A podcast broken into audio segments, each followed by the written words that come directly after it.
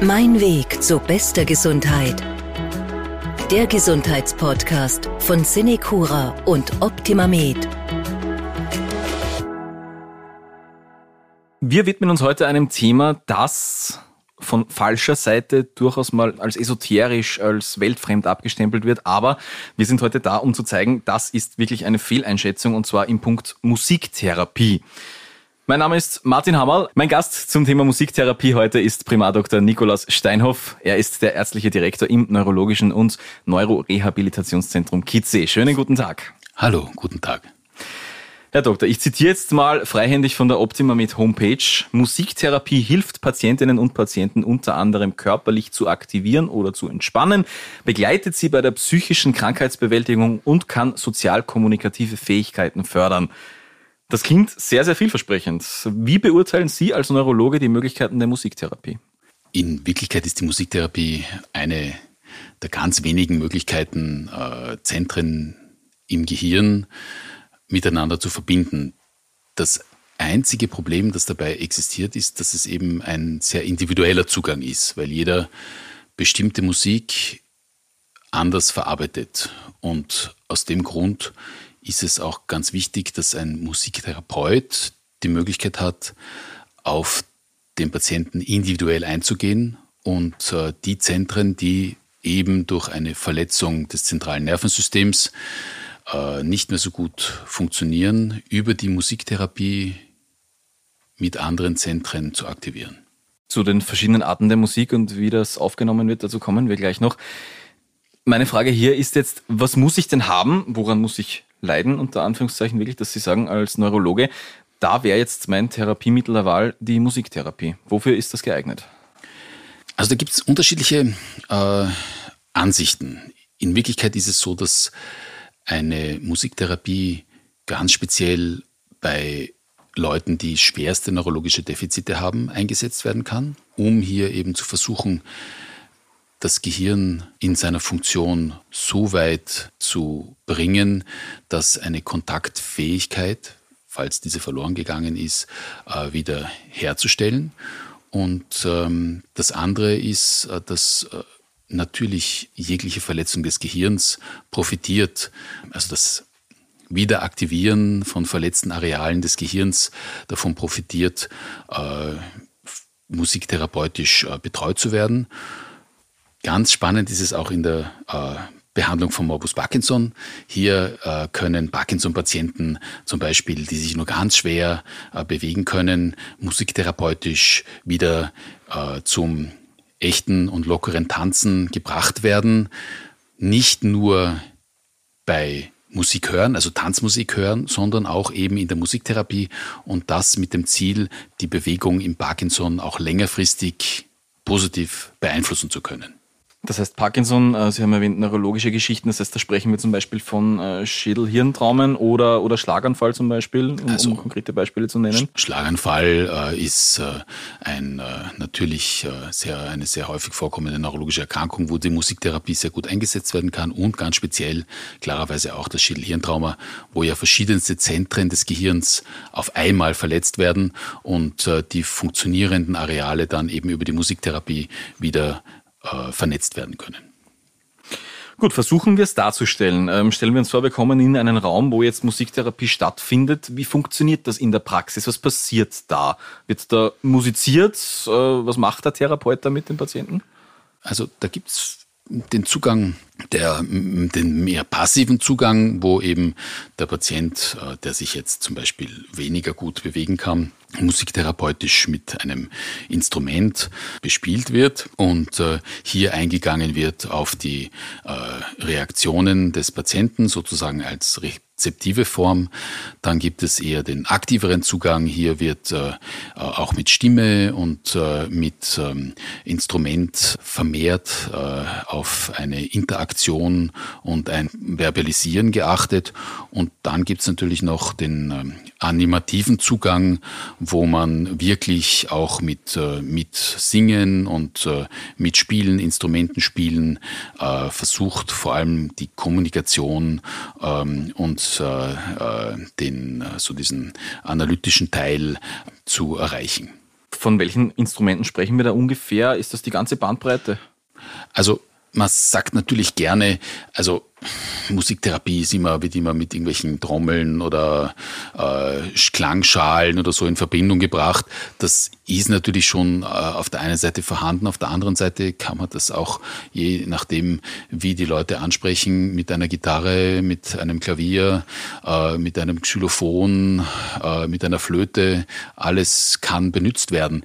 Das Schöne ist ja, dass man eben vorher sehr wohl äh, ganz genau erfragen kann, was jetzt für diese Patienten schön war und was nicht schön war und je nachdem, was man erreichen will, dann das entsprechende Instrument äh, einsetzt. Gut, das heißt neurologisch gesehen, die Patienten kommen in die Musiktherapie und aktivieren dadurch Bereiche im, im Gehirn, gewisse, die, die vorher äh, schwieriger zu verbinden waren, wenn ich das jetzt richtig verstehe. Genau, man versucht also über die Musiktherapie diese Areale, die nicht mehr so gut funktionieren, also wo jetzt Zellen untergegangen sind zum Beispiel, äh, so weit zu aktivieren, dass die Zellen, die dort noch vorhanden sind, besser aktiviert beziehungsweise auch äh, im Einsatz dann klarer darstellbar sind. Vor allem, wenn Sie sagen, ähm, rezeptiv, das heißt, die Leute hören Musik. Jetzt ist das ja das ein, ein, ein normaler Vorgang im Alltag, dass ich sage, ich drehe mir bestimmte Musik auf, um mich zu, äh, zu motivieren oder wieder runterzuholen oder so. Ist das dann schon eine Form von Musiktherapie oder unterscheidet sich dann doch das komplett von dem, was wir, worüber wir heute sprechen? Also es ist sicherlich eine Form von Therapieren, ja, aber Musiktherapie an sich wird dadurch definiert, dass es einen Therapeuten gibt. Und dieser Therapeut stellt sich in seiner Therapie mit dem, was er benutzt, an Instrumenten oder Klangschalen auf den Patienten ein und schaut, wie der Patient auf das, was er tut, reagiert, um in eine Richtung arbeiten zu können. Also zum Beispiel kommunikationsfördernd ja, oder anregend ja, den Patienten oder vielleicht sogar in die Richtung, ähm, äh, dass man versucht, jetzt ein ausgefallenes Zentrum wirklich aktiv äh, mit äh, einzubeziehen. Das ist da wirklich dann ansteuerbar, okay. Muss ich musikalisch sein? Also muss ich da irgendwie schon Gespür haben für Noten, für, für Instrumente, um Musiktherapie nutzen zu können? Also als Patient ist das in keiner, überhaupt in keiner Notwendigkeit. Man muss nur also muss, man sollte das auch gerne machen wollen. Ja, wenn man es vollkommen ablehnt, ist es natürlich schwierig. Aber wenn man sich denkt, schauen wir mal, oder das ist ja sicher auch was Nettes und das macht Freude, äh, dann ähm, ist das schon gut so. Und äh, man muss auch sagen, das wird von den Patienten immer mehr äh, nicht nur geschätzt, sondern auch verlangt. Also es gibt jetzt mittlerweile auch schon Patienten, die zu uns nach Kizé kommen und die sich das wünschen. Die sagen, Musiktherapie ist, äh, das hat mir schon einmal sehr geholfen, auch bei euch, also in GC schon einmal sehr geholfen und das wollen sie wieder haben. Umgekehrt würde mich dann schon interessieren, ist es vielleicht ein Hindernis, wenn ich zu musikalisch bin, wenn ich vielleicht schon Konzertpianist bin, jetzt im Extremfall, mhm. dass ich dann äh, Musiktherapie vielleicht gar nicht so nutzen kann, äh, wie sie ein Mensch nutzen könnte, der mit Musik nicht so viel zu mhm. tun hat? Nein, also das ist, ist noch einmal, das ist so ein individueller Zugang. Ja, das ist natürlich, man arbeitet wahrscheinlich als Therapeut dann auf einer anderen Ebene. Ja, aber trotzdem und vielleicht dann sogar noch mehr hat man davon, weil man natürlich mit dieser Musik wahrscheinlich mehr anfangen kann als jemand, der mhm. in einem, also der, der jetzt nicht so erfahren ist mit den Noten und mit den, da gibt's ja dann wesentlich mehr Zugänge und noch mehr Aktivierung als bei anderen. Was mich interessieren würde bei der Funktionsweise äh, des Gehirns wirklich, Musiktherapie wird auch und insbesondere in Situationen genutzt, wo verbale Kommunikation schwierig ist. Ja, sei es, sei es weil weil der Patient, die Patientin äh, durch Demenz nicht mehr sprechen kann, sei es durch einen Schlaganfall zum Beispiel. Warum funktioniert da anscheinend noch ein Verständnis für Musik, wenn die Sprache schon nicht mehr funktioniert? Also da gibt's auch unterschiedliche Zugänge dazu, äh, auch innerhalb der Musiktherapie. Ähm, es ist natürlich schon so, muss man jetzt sagen, auch wenn jetzt das nicht sehr gerne gesehen wird und dass man äh, von Musik als Sprache spricht, ja, aber es ist schon so, dass es emotionale es sind emotionale Symbole, die da passieren. Ja. Und diese Symbole sind natürlich individuell unterschiedlich und um die kommt man nicht herum. Ja. Ähm, wenn ich jetzt aufgewachsen bin mit einer Schlagermusik, dann ist das für mich etwas, was meine Kindheit symbolisiert.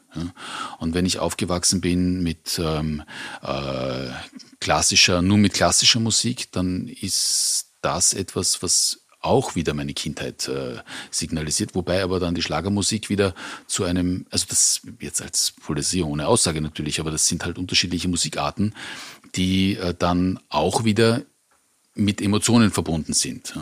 Und das, deswegen ist dieser individuelle Zugang so wichtig. Und den kriegt man wieder nur aus der Anamnese heraus. Und dann kann man aber mit dem arbeiten und emotional ähm, äh, die Patienten an die Patienten besser herankommen. Ja.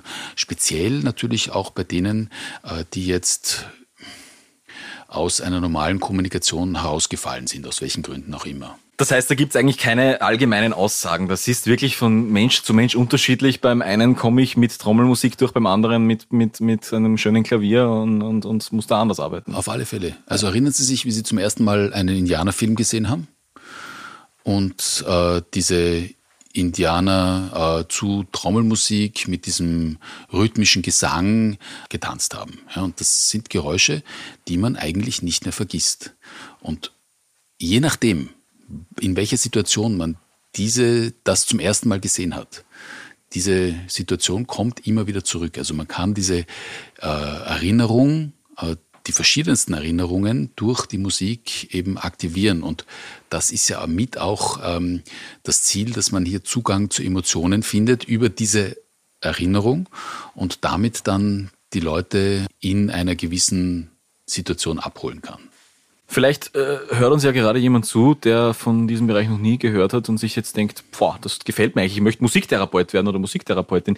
Gibt es da eine standardisierte Ausbildung? Wie ist denn das in Österreich? Natürlich, es gibt äh, verschiedene Schulen, also zum Beispiel äh, in Krems, in Wien, also in, ich glaube in Graz gibt es auch, das in Innsbruck natürlich, wo die ähm, Musiktherapie gelehrt wird und äh, wo man sich je nachdem da muss man sich erkundigen in der Schule, was man da für Voraussetzungen braucht.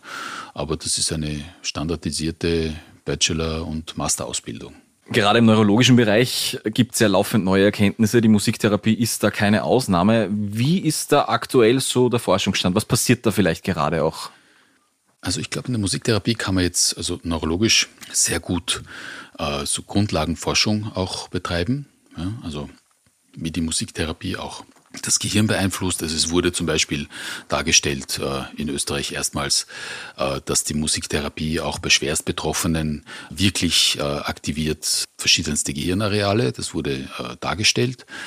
Und es wird gearbeitet vor allem auch am richtigen Zeitpunkt, wo man eben auch über EEG, also durchaus äh, richtige Technik, zeigt, wie und wann man Musiktherapie am besten einsetzt und beginnen kann. Wir sind am Ende unseres Gesprächs angelangt. Vielen Dank für diesen Überblick über die Musiktherapie an äh, Dr. Nikolaus Steinhoff.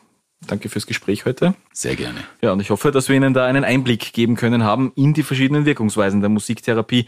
Da gibt es ja doch viele, viele Möglichkeiten. Und bleiben Sie gesund.